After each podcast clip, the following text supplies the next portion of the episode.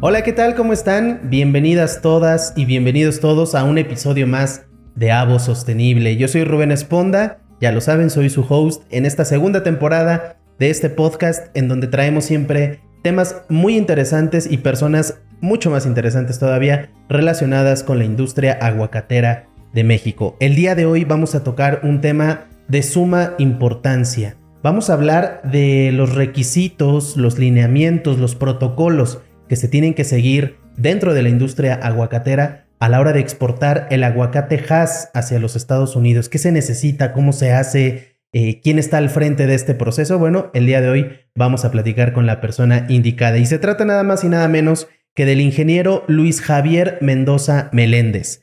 Él es ingeniero agrónomo con especialidad en horticultura, también es maestro en ciencias en parasitología agrícola.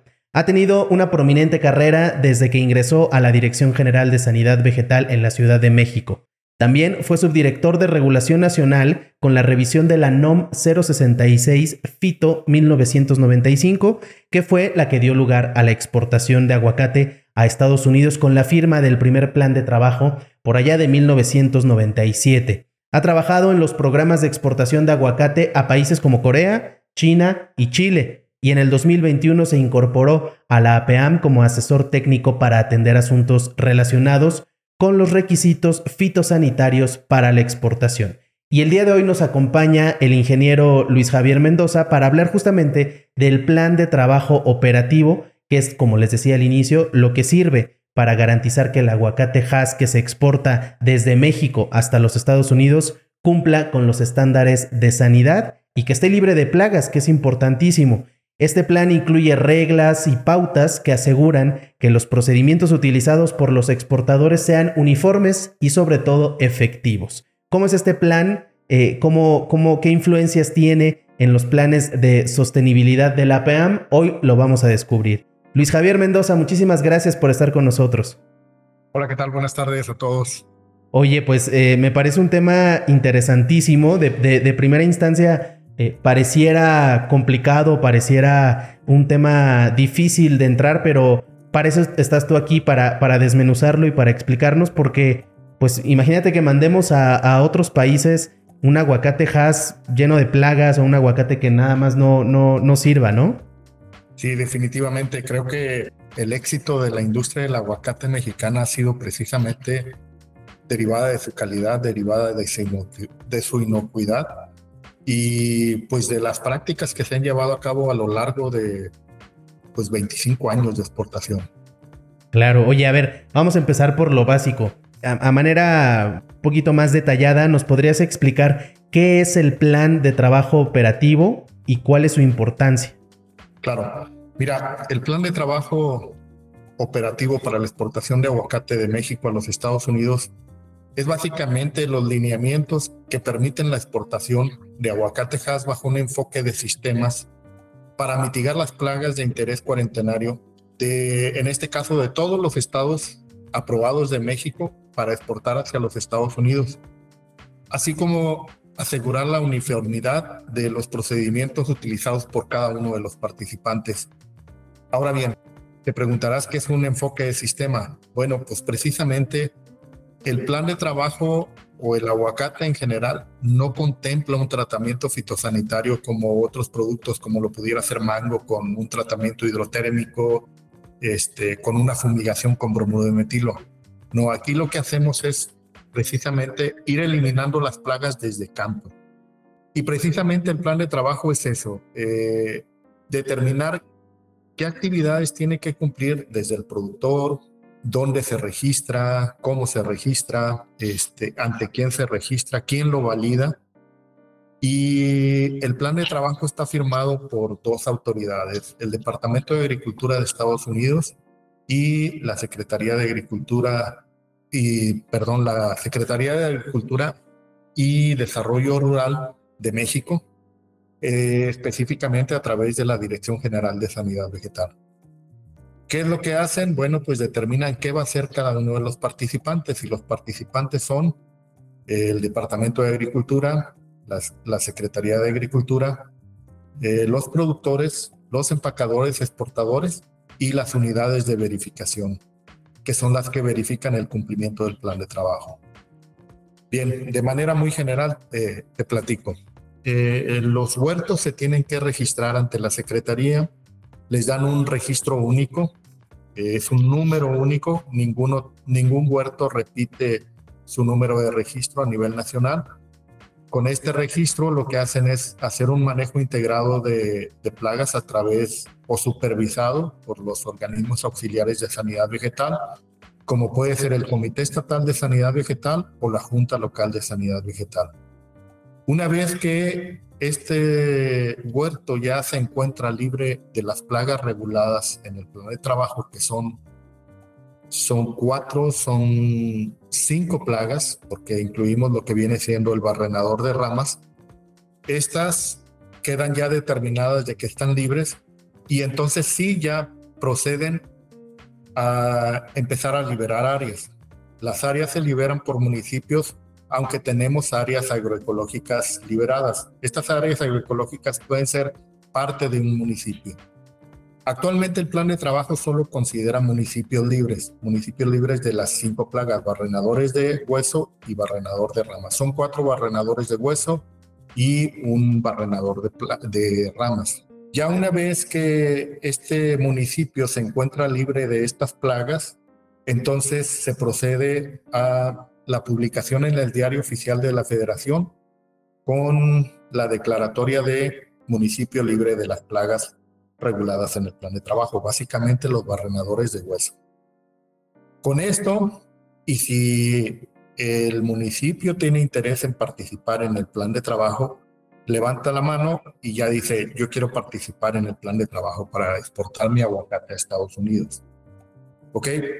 Ahora bien, una vez que nosotros le decimos al Departamento de Agricultura que hay un municipio interesado, entonces ahora sí ya nos piden cuáles son los huertos que quieren participar y que adicional a esto, estos huertos estén georreferenciados, geoposicionados, están delimitados este, completamente estos huertos. Si tú dices que tienes 5 hectáreas, se hace un polígono y se determina que vía este, satelital, que sí son 5 hectáreas, ¿ok? Adicional a esto, tienes que tener todos los traspatios registrados, porque el Departamento de Agricultura de Estados Unidos, para autorizarnos un municipio, nos dice, ok, dime si van a ser 50 huertos de ese municipio los que van a participar, aunque haya 300 huertos en ese municipio. Si solo quieren participar 20 productores, no hay ningún problema. Esos 20 ya verificaron, ya se eh, levantaron la mano que quieren participar. Le dicen a la Junta Local, yo quiero participar. La Junta Local va y lo revisa, están libres de, de las plagas reguladas y esos son los que se proponen. Pero adicional a eso, el Departamento de Agricultura de Estados Unidos va y verifica el 25% de los traspatios de todo, si tú tienes mil traspatios, un traspatio es eh, lo que tú tienes a lo mejor en, en, como sombra ahí en tu casa o tienes dos, dos arbolitos de aguacate en el patio de tu casa. Si llegas a cinco árboles, si tienes un sexto árbol, ya no es un traspatio, ya lo consideran como un huerto. Entonces, hasta, hasta cinco árboles le llaman traspatio y tiene que estar registrado. Y de es por decirte un número, mil traspatios que tengas en un municipio, el USDA verifica 25. No hay ningún problema si tienen problemas de plagas, porque esos no son los que van a exportar. Ahora bien, ¿qué sucede con los 20 huertos que, que sí levantaron la mano? Va y los revisa el USDA y te dice, perfecto, no hay ningún problema, el municipio queda autorizado. ¿Qué se hace entonces? Se incluye en el plan de trabajo y ahora sí, los municipios participantes del estado de Michoacán son eh, y todos los que tú quieras, Uruapa, ¿no? Porque ya quedaron autorizados. Con esto ya tienes tu, tu pase para poder exportar hacia Estados Unidos. Ok.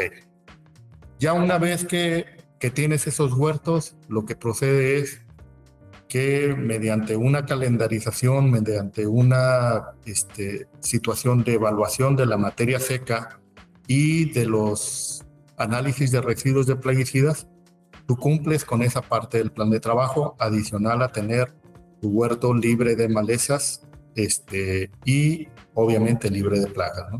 Ya dices, perfecto, yo ya estoy listo para que me corten, tengo la materia seca que es 21%. La materia seca es el contenido de aceite, es el grado de madurez de tu fruta. Si no tienes ese 21%, lo que vas a conseguir es que tengas un aguacate que no sea cremoso, que sea, le llamamos aguacate tierno y que madura teniendo unas, este, como venaciones, unas eh, penitas negras que se le ven al aguacate cuando no cumplen esa materia seca. Entonces, si cumples la materia seca, perfecto. Este, no has hecho aplicaciones de productos de plaguicidas recientemente y estás sobre los límites permitidos para cada una de esas moléculas que aplicaste, sin problema, ya estás listo. Le dices al empaque, yo te quiero vender, haces tu negociación comercial en la cual no interviene la asociación y ya ese es un trato entre particulares. Se programa en el sistema integral de cosecha que es parte del seguimiento que se tiene que dar. Y en el caso de Michoacán, el personal de las juntas locales de sanidad vegetal van y verifican ese corte. Van y verifican que la fruta se esté cortando en ese huerto y una vez que terminan de llenar el camión, pues emiten la bitácora de cosecha electrónica. Esta bitácora de cosecha electrónica solo se puede emitir si es que te encuentras dentro del huerto que, se, que está programado para corte. Si estás fuera del huerto, simplemente como ese con un dispositivo electrónico no puedes emitir esta remisión o esta bitácora de cosecha electrónica. Así de sencillo. Si estás en un huerto que no fue programado en el sistema un día anterior, tampoco puedes cortar en ese huerto. Entonces, para, para hacer ese paso es yo ya hice mi acuerdo con el empaque, el empaque programa el corte, yo recibo una, una alerta en mi teléfono donde dice, ¿sabes qué? Tienes programado un corte para el día de mañana. Yo le doy, si estoy de acuerdo con, con, ese, con ese corte programado, le digo aceptar. Y entonces ya pasamos al siguiente paso, que es donde el personal de la Junta manda al otro día a remisionar ese empaque. En Jalisco es un poquito diferente, no tenemos la participación de las juntas locales para lo que viene siendo la remisión de embarques. Ahí lo que estamos haciendo es a través de una unidad de inspección, ellos son los que determinan, este, los que van y verifican y remisionan esos embarques hacia el empaque bajo el mismo procedimiento que ya comentamos. Ok, al momento en el que llega la fruta en un camión cerrado con un fleje que viene establecido en la bitácora de cosecha, se revisa la documentación, corresponde, adelante, se descarga la fruta y se procede a un muestreo que está establecido en el plan de trabajo. Anteriormente eran 270 frutos, el equivalente a 270 frutos por cada embarque que se va hacia Estados Unidos. Esto se ha ido disminuyendo. Y eh, si este muestreo se hace y resulta que no hay ninguna plaga, entonces se permite su ingreso. Si encuentras una plaga de las que están reguladas, se detiene el embarque y se notifica a las autoridades tanto del Departamento de Agricultura de Estados Unidos como a la Secretaría de Agricultura de aquí de México. Ahí se procede a hacer una suspensión de ese huerto y se va y se hace la investigación del por qué salió esa plaga, ¿no? Ok, si todo sigue perfecto, sin detección de plagas, entonces sí, llevas el mismo registro que le dimos a ese huerto, lo llevas en todo el proceso. Hay una rastreabilidad que le llamamos y es parte de lo establecido en el plan de trabajo. Tú tienes que saber en todo momento que ese huerto, el número 225 de Uruapan, que se establece como UE 08, 16, 102, 118, el UE es huerto, el eh, UE06, que es aguacate, UE0, UE0816, que sería Michoacán, y luego después el municipio, y luego después el número único que lleva cada uno de estos huertos. Y como te decía, es irrepetible. Entonces ese, ese huerto, desde que se recibe, más bien desde que se cosecha, todas y cada una de las cajas llevan esa etiqueta que llevan el registro del huerto. Llegan al empaque, verifican que sí sea el, que sí corresponda la etiqueta con el huerto que estuvo programado y ese mismo, ese mismo número sigue en las cajas que se empacan. Si tú tienes, por decirte algo, una caja que le faltaron dos aguacates para que se completara su peso, pues esa caja ya no se puede exportar. Y esa fruta que quedó a medias, pues la tienes que enviar hacia el mercado nacional, porque no puedes enviar medias cajas y tampoco puedes complementarla con fruta de otro registro.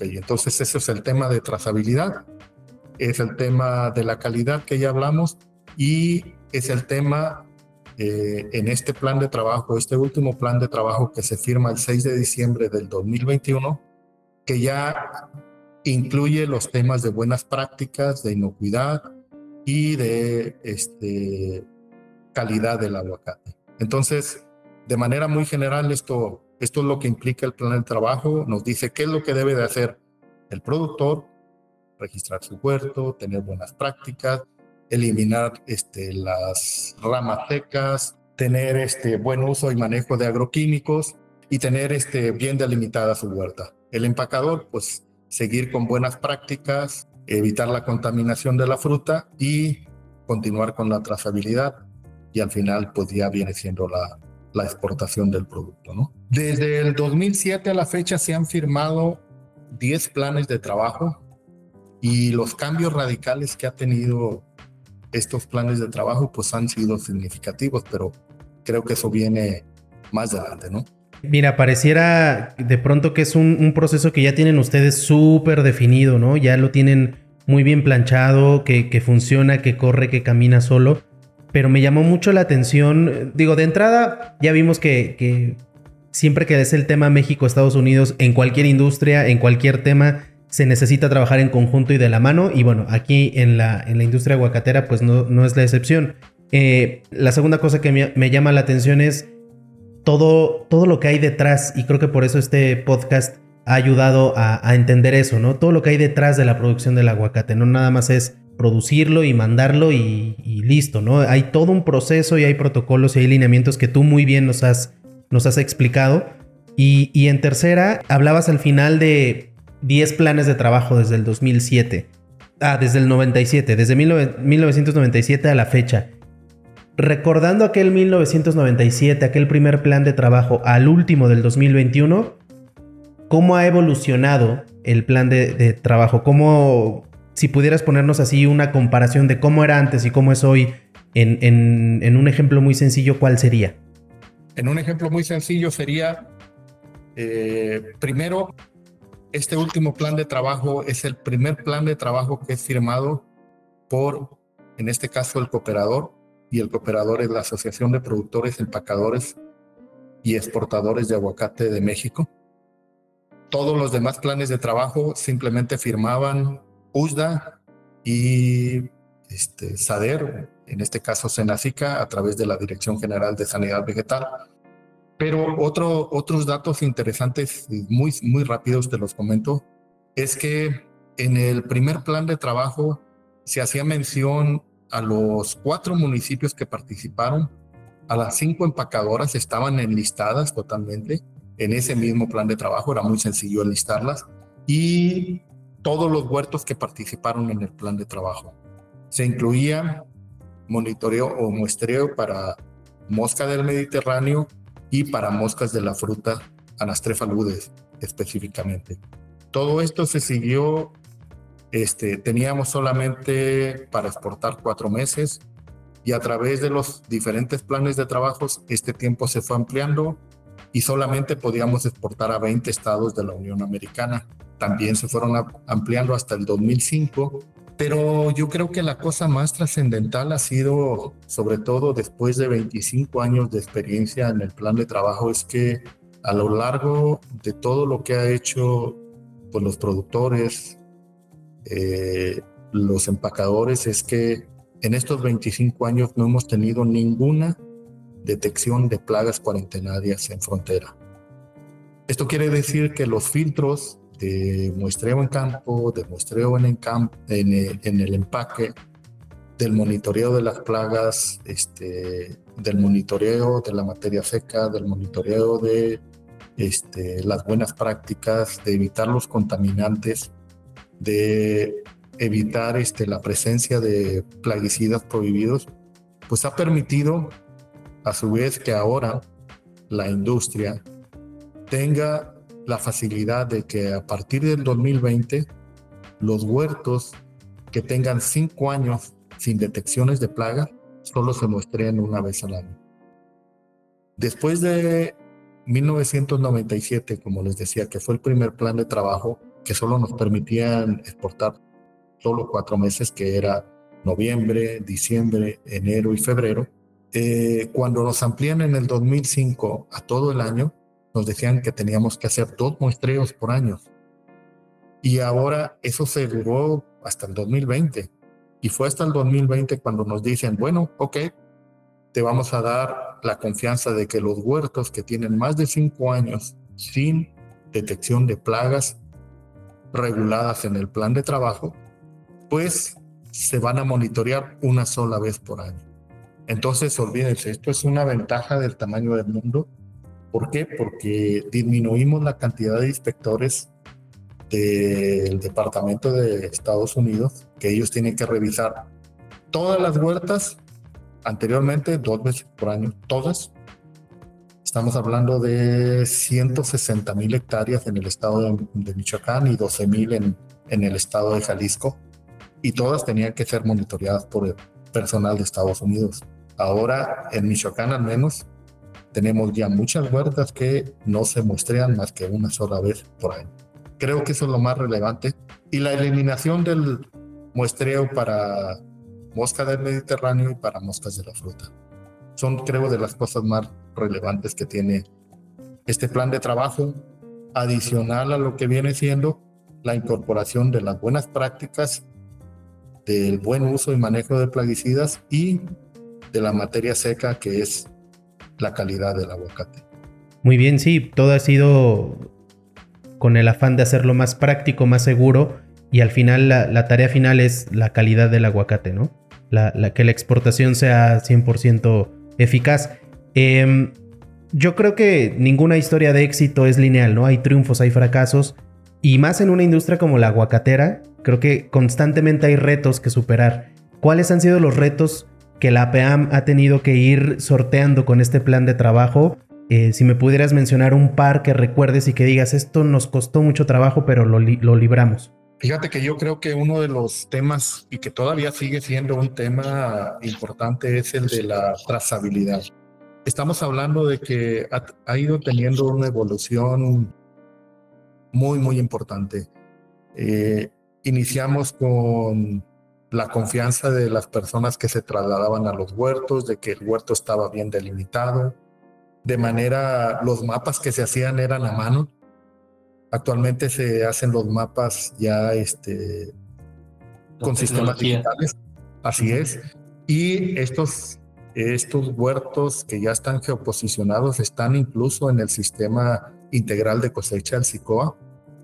Y como te decía hace un momento, si tú te paras fuera del huerto para emitir una bitácora de cosecha electrónica, pues simplemente no la puedes hacer porque no estás dentro del polígono del huerto. Ha sido un reto esto de dar la trazabilidad porque pues siempre hay gente que quiere aprovechar, sobre todo cuando hay altos precios en la fruta, ¿no? De meter fruta de otros huertos. Y creo que este ha sido uno de los retos más, más importantes que ha tenido la industria sobre todo concientizar a los productores que han sido la mayoría los que se han comprometido para llevar a cabo este plan de trabajo. Lamentablemente tuvimos malas experiencias con fruta que ha llegado aquí a Michoacán, infestada totalmente de todos los, este, los barrenadores de hueso que te puedas imaginar. Tocó una experiencia hace un par de años donde hazte cuenta que eran arroces los que salían de los, de los frutos de aguacate, donde pues lo que hicieron fue tratar de hacer una trampa, ¿no? de meternos fruta aparentemente de un huerto registrado y certificado y obviamente simplemente utilizaron documentación. Entonces, El reto más importante ha sido trazabilidad, ha sido lograr mantener que los huertos que están certificados por la Secretaría de Agricultura y por el USA sean los que se estén exportando y que, que quien quiera cometer alguna situación de violación a este plan de trabajo, pues simplemente quien preste su nombre, quien preste su registro, pues se ha visto en la penosa necesidad de ser cancelado del programa, ser suspendido dependiendo de la gravedad del mismo. Claro, siempre todo tiene que ir en el marco de la ley. Hablando un poquito de sostenibilidad para ir cerrando este episodio, ¿tú consideras que este plan de trabajo actualmente fomenta la sostenibilidad? Sí, definitivamente. Fíjate que el hablar de buenas prácticas agrícolas, ya estamos hablando de un buen uso y manejo de plaguicidas y de plaguicidas que sean eh, amigables con el medio ambiente. Estamos hablando de que si tú utilizas, como anteriormente se hacía, este, de bombas que le llamaban, ¿no? Sobre todo en esta temporada cuando el clima es seco, frío, tenemos mucha presencia de trips y el mayor eh, miedo de los productores es el trips. ¿Por qué? Porque al final de cuentas lo que te hace es dejar una marca sobre la fruta, ¿no? Se le ven como unos bordes a la fruta y eso estéticamente ya le quita eh, presentación, ¿no? Entonces, hace muchos años eh, los productores tenían el problema de, terminar con el TRIPS a como diera lugar. ¿Y qué hacías? Pues aplicar unas bombas de plaguicidas, todo lo que pudiera haber para matarlos, así, de la noche a la mañana, ¿no? O en horas, si era posible. ¿Qué pasó? Pues que en el 2011 estuvieron a punto de cerrarnos el mercado de Japón por presencia de residuos de plaguicidas. A partir de ahí, la industria ha manejado mucho eh, el tema de moléculas, eh, el manejar plaguicidas que sean amigables con el medio ambiente, de que no sean dañinos para los insectos benéficos como las abejas, como los polinizadores. Y esto pues obviamente enfocado mucho en la sostenibilidad, ¿no? El de dejar algo bueno para las generaciones que vienen. El utilizar incluso pues ahora también este, los temas de los fertilizantes, ¿no? tenemos ya situaciones en otros estados donde las contaminaciones de los mantos freáticos están, pues olvídate, eh, increíbles, ¿no? Y aquí es algo que también se ha estado trabajando bastante, el manejar este, fertilizantes orgánicos, el manejar este, productos que sean también menos contaminantes. Hacia el futuro, ¿qué, qué prácticas crees que hagan falta o cuáles son eh, las prácticas objetivo en los próximos años que por una u otra razón aún no se lleven a cabo, pero que sean necesarias para lograr más sostenibilidad, por supuesto, y, que el plan de trabajo sea todavía mejor?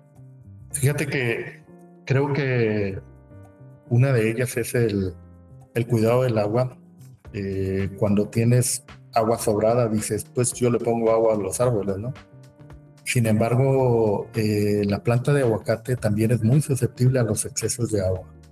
Cuando tienes exceso de agua, tienes pudriciones radiculares, tienes disminución en la producción y en ese sentido, pues se ha trabajado bastante para decirle al productor, ahorita es cuando necesitas agua y ahorita hasta ahí solamente esa agua requiere. Muy bien, eh, Luis Javier Mendoza Meléndez, muchísimas gracias por haber estado con nosotros en este episodio de Avo Sostenible. Un último mensaje que quieras darle a la gente que nos está escuchando y nos está viendo. Pues que creo que el cumplimiento del plan de trabajo de todos los que participan en esta cadena de exportación es lo más importante. El, el querer este, violar el plan de trabajo, la verdad es que no pone en riesgo tu huerta, no pone en riesgo tu empaque, pone en riesgo una industria de más de 180 mil hectáreas a nivel nacional que pudiera verte afectada. Entonces, simplemente cumplamos con lo que nos corresponde a cada uno y este mercado va a dar para muchos años todavía. Que así sea. Luis Javier Mendoza, él es el ingeniero asesor técnico de la APAM. Muchísimas gracias por haber estado aquí para hablar del plan de trabajo. Gracias. Y bueno, pues a la gente que nos está viendo y nos está escuchando, también muchísimas gracias por habernos acompañado en un episodio más Recuerden que la inocuidad, la trazabilidad y todas estas normas que Luis Javier nos explicó de manera muy detallada son de suma importancia para conservar la calidad del aguacate que exportamos desde México y que sin este protocolo y sin todas estas normas no podríamos tener el prestigio y, todo lo que genera la exportación de aguacates desde México hasta, hasta los Estados Unidos. Así es que eh, ojalá que les haya quedado claro este tema y que hayamos entendido todas y todos la importancia del plan de trabajo. Nada, nada se debe tomar a la ligera en este sentido. Muchísimas gracias por habernos escuchado. Yo soy Rubén Esponda y los esperamos en el próximo episodio de Avo Sostenible. Muchísimas gracias.